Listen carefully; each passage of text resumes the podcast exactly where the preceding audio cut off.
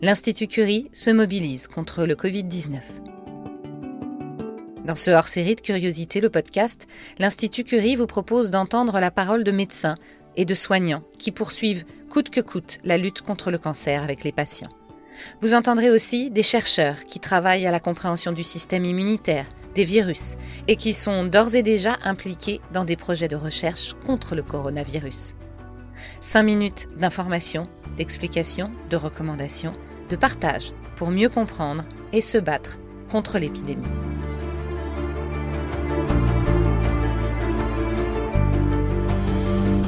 Magali, 35 ans, je suis atteinte d'un cancer du sein et je suis actuellement en chimiothérapie.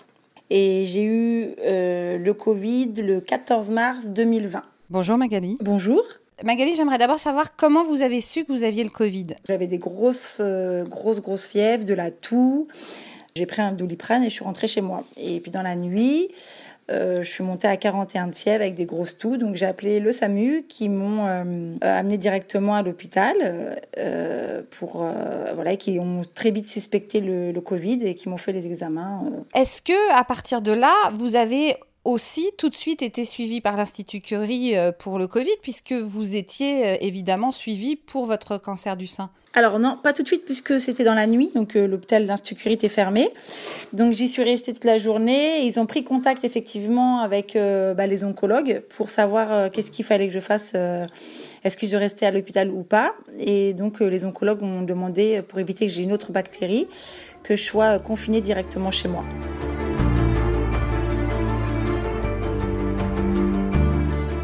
Partir de ce moment-là où vous avez été dépisté, comment euh, l'oncologue et vous-même vous faites pour en parallèle faire le suivi de chimiothérapie et le suivi sur le Covid? Écoutez, ils m'ont, contacté de manière très très régulière pour prendre de mes nouvelles. Euh, c'était presque tous les jours pour savoir euh, si ça s'aggravait, comment je comment je vivais en fait tous les symptômes du Covid, sachant que bah, souvent ça se mélange aussi aux, aux effets secondaires de la chimio.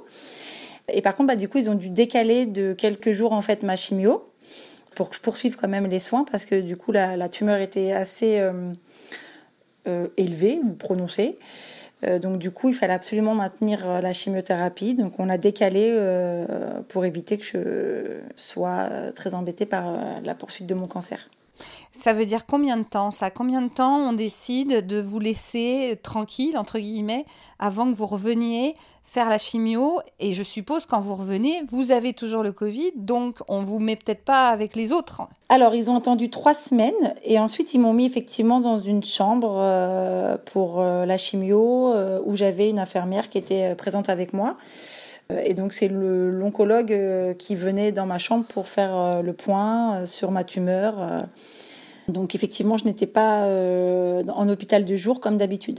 Euh, co- comment vous vous êtes senti, vous, en arrivant à l'hôpital Euh, Parce que donc, on, on vous a euh, mis un peu euh, en quarantaine, entre guillemets, mais comment on le vit, ça? Bah honnêtement non, je, je- enfin j'avais conscience que euh, bah, le Covid c'était, ça prenait une grande ampleur aussi dans la société, donc bah je trouvais que c'était bienveillant de leur part. Et puis euh, je l'ai pas du tout mal pris, je, comprenais toutes les mesures de sécurité. euh, le plus important c'était qu'on guérisse plutôt ma tumeur que voilà me préoccuper du regard qu'on pouvait porter sur moi.